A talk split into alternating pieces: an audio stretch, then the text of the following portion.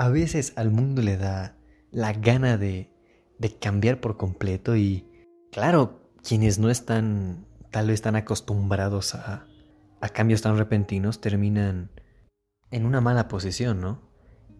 Y es inevitable que el mundo cambie, ¿no? Ahora vivimos en un mundo en el que tenemos más de lo que necesitamos. La gente va creando robots que cada vez pueden hacer más cosas y siempre tendremos una opción más barata. Todo esto se resume en abundancia, automatización y Asia. Y serán la causa de muchos empleos que se van a perder. ¿Qué tal? El libro de hoy es A Whole New Mind de Daniel Pink.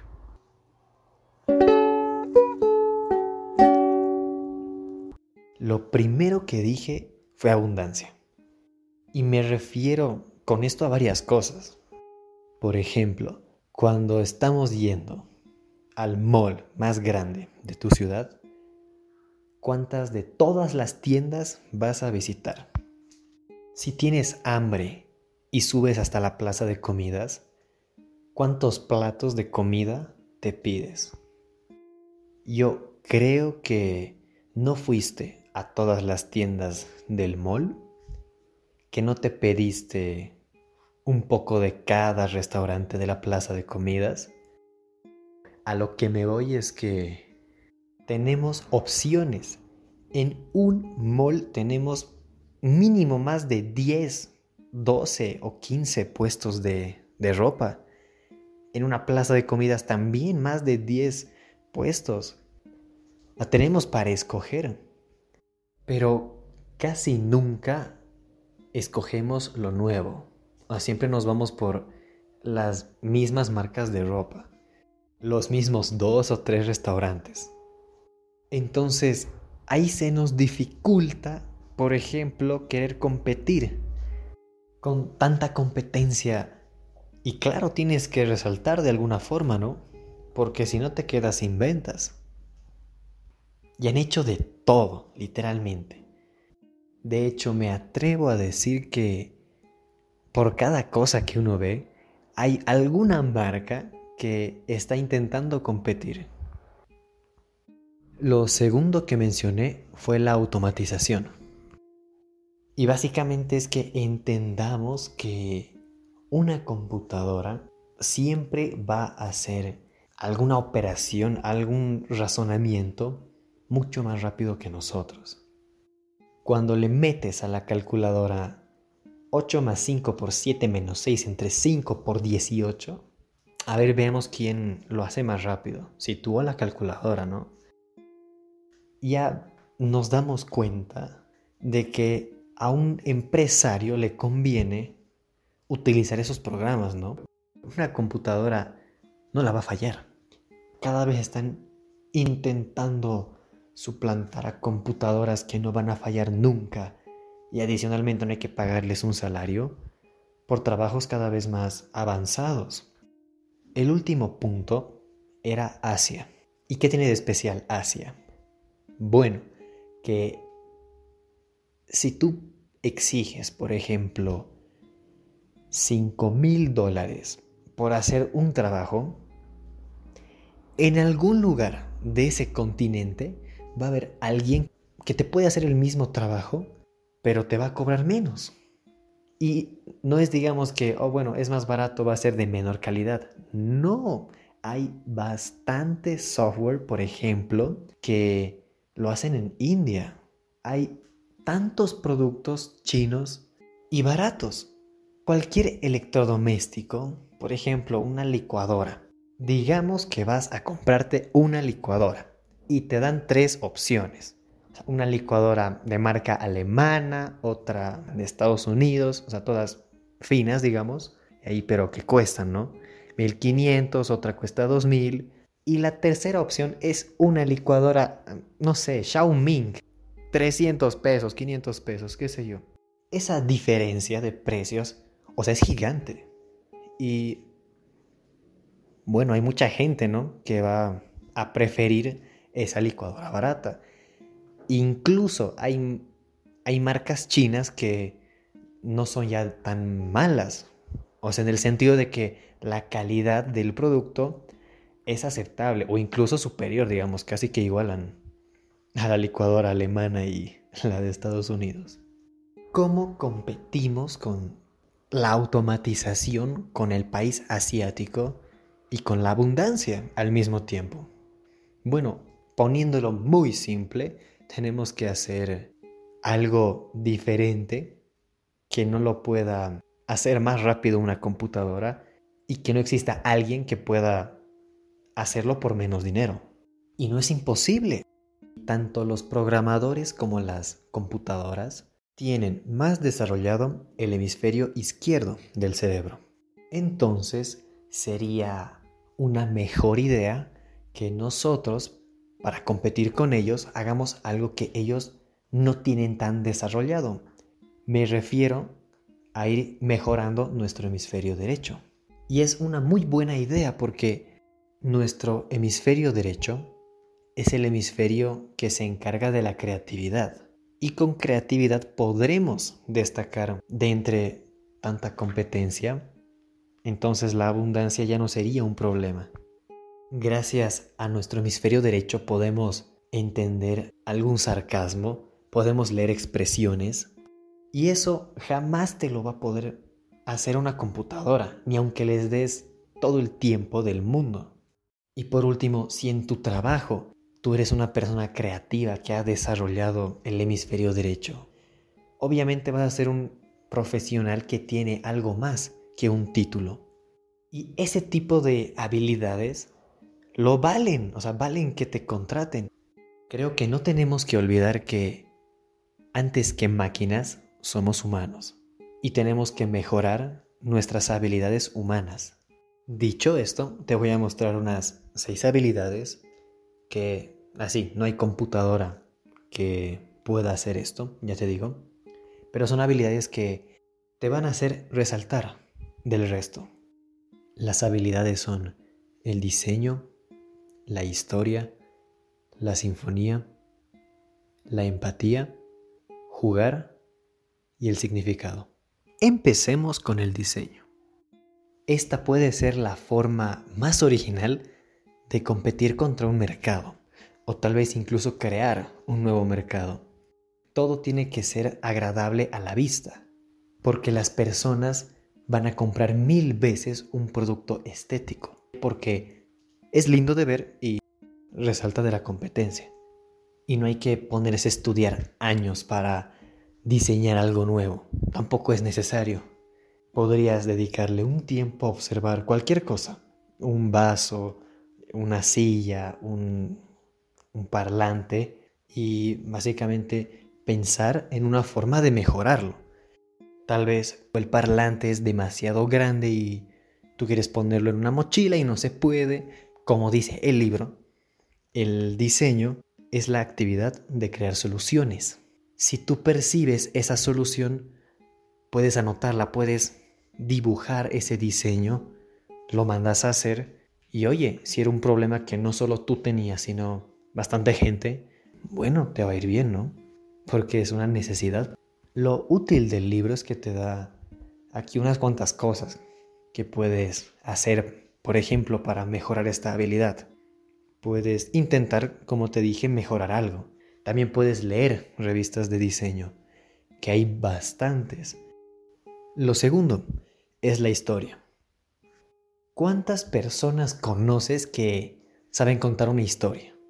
Pero lo saben contar tan bien que no te olvidas de esa historia. Aunque pasen dos días, una semana, tres meses, nada, aún la recuerdas bueno, esa habilidad para saber contar una historia es súper importante porque a través de una historia puedes conectar con las personas. ¿Y cuántas empresas literalmente necesitan este tipo de historias? Porque una vez que conecten esas personas con tu marca, no se les va a olvidar jamás el por qué conectaron. Las historias capturan emociones y son cosas que, por ejemplo, la lógica no puede, la lógica remueve esas emociones porque intenta generalizarlo. En cambio, algo diseñado solamente para un grupo de personas es incluso emotivo porque es como que alguien pensó en ti y diseñó algo pensando en esas personas. Ese es el poder de contar una buena historia que conecta. Esto tal vez es un poco más obvio de practicar. Por ejemplo, puedes ponerte a escribir una historia. Está súper cortita, literal, unas 50 palabras. También puedes preguntar, por ejemplo, de la vida de otras personas. Ahí te pones a escuchar cómo cuentan su vida y claro, siempre va a haber, siempre va a haber una persona que la cuenta mejor que otra. Por último, algún momento tendrás que hacer alguna fila, imagino. ¿Y qué hacer durante esa espera? Bueno, siempre hay gente desconocida en una fila. Entonces, ¿por qué no inventarte una historia de una de las personas que están ahí? Es bastante raro. Y tal vez incluso te llegas a creer la historia, pero bueno, la idea está ahí en que vos te cuentes a ti mismo la historia. Tercer punto, la sinfonía. Tal vez pienses que voy a hablar de orquestas. Bueno, te la voy a poner como ejemplo. Todos conocen cómo suena un violín, una flauta, una guitarra, pero cuando pones estos instrumentos juntos, puedes crear un sonido todavía mejor, algo nuevo. Y de eso trata la sinfonía, de juntar piezas que ya existen para crear algo nuevo.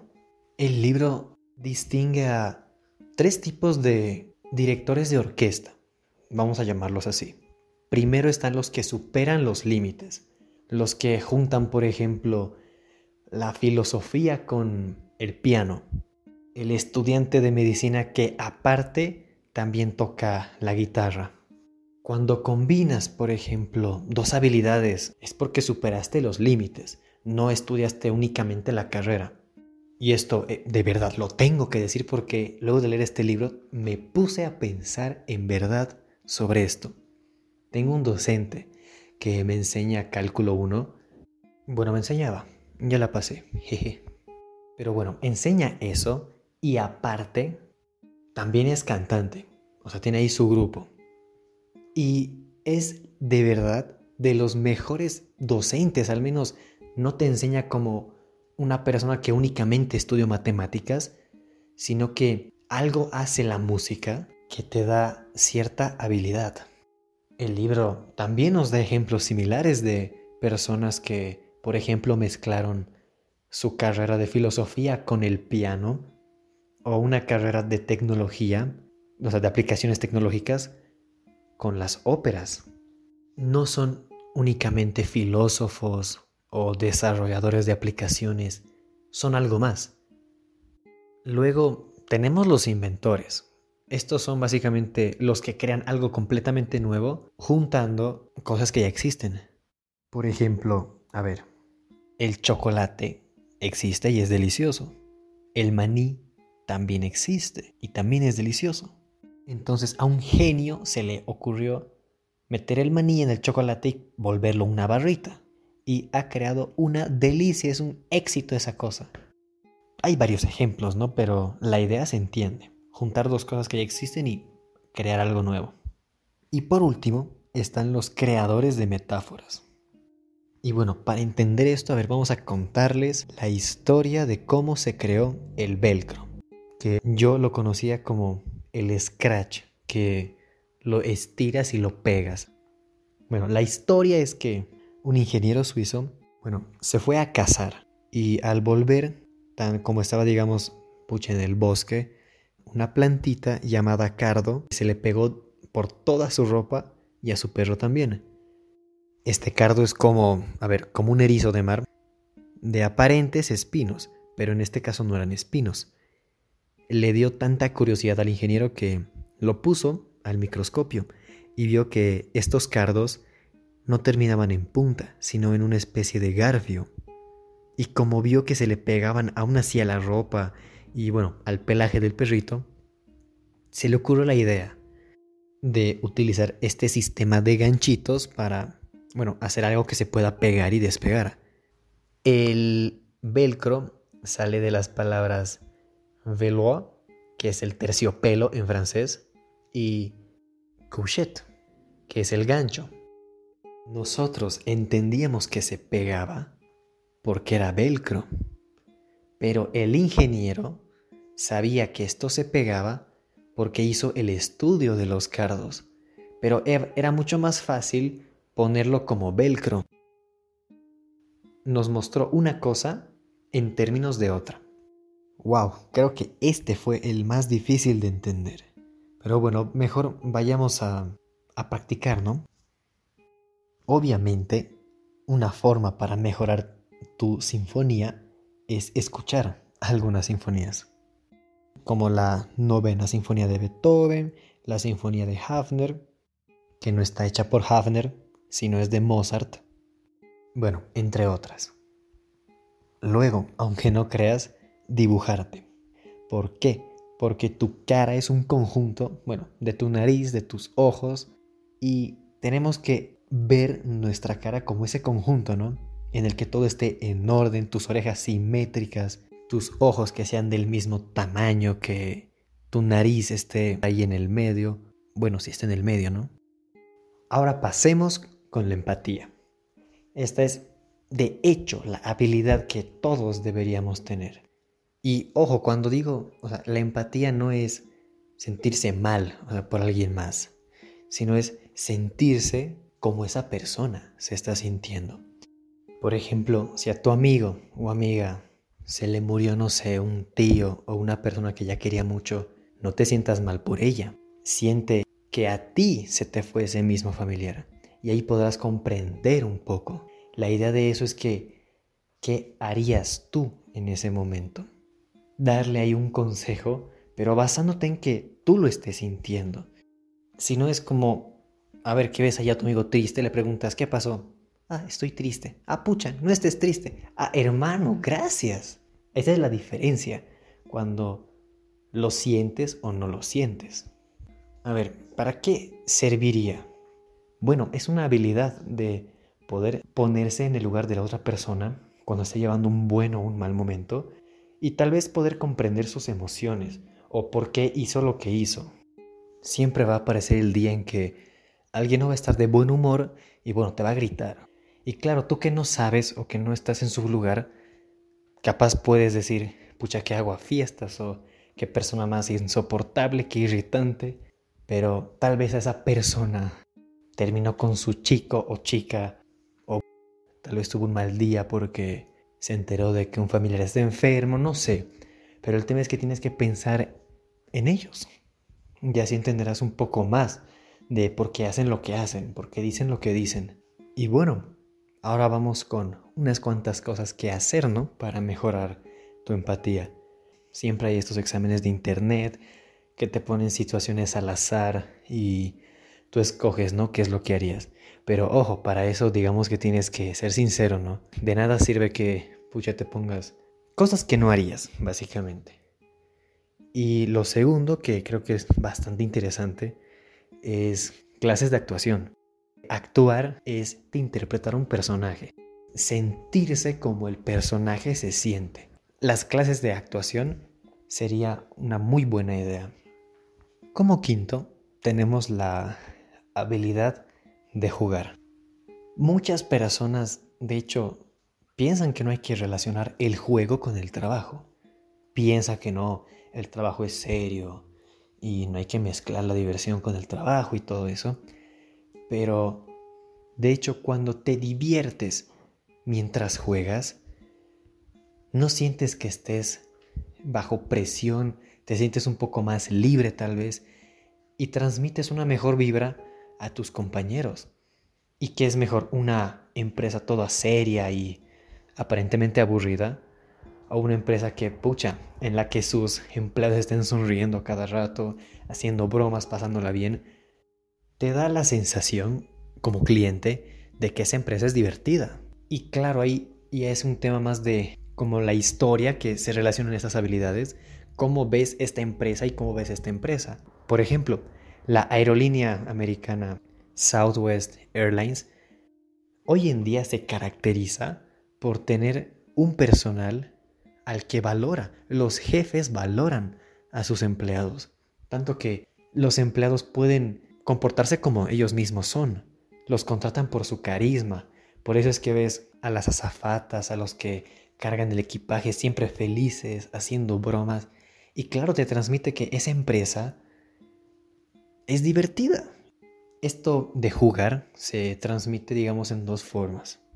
Primero, el humor. El humor tiene bastantes beneficios. Desvía la crítica, relaja la tensión, te aumenta la moral. Entonces, por ejemplo, cuando van actores por un papel en una obra, muchos tienen esa, esa tensión, ese miedo, porque claro, depende cómo lo hagas, te dan el papel o no, ¿verdad?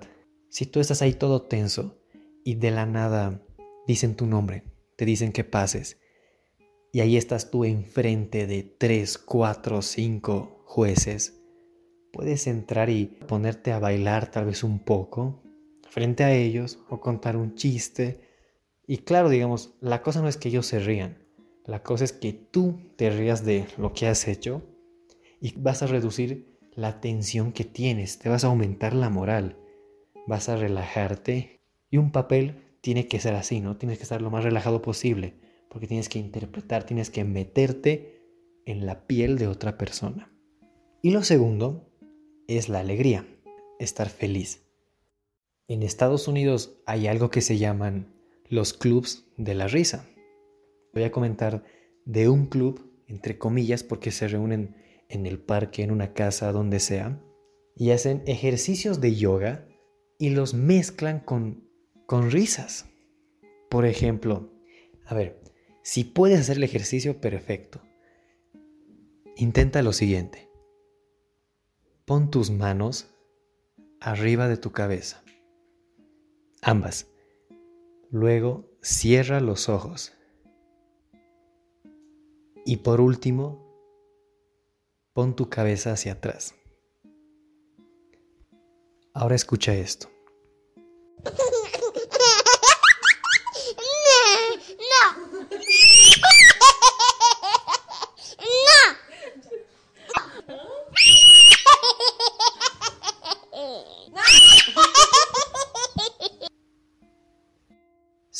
Te pareció nada gracioso, bueno, ya lo dejo, ya lo siento.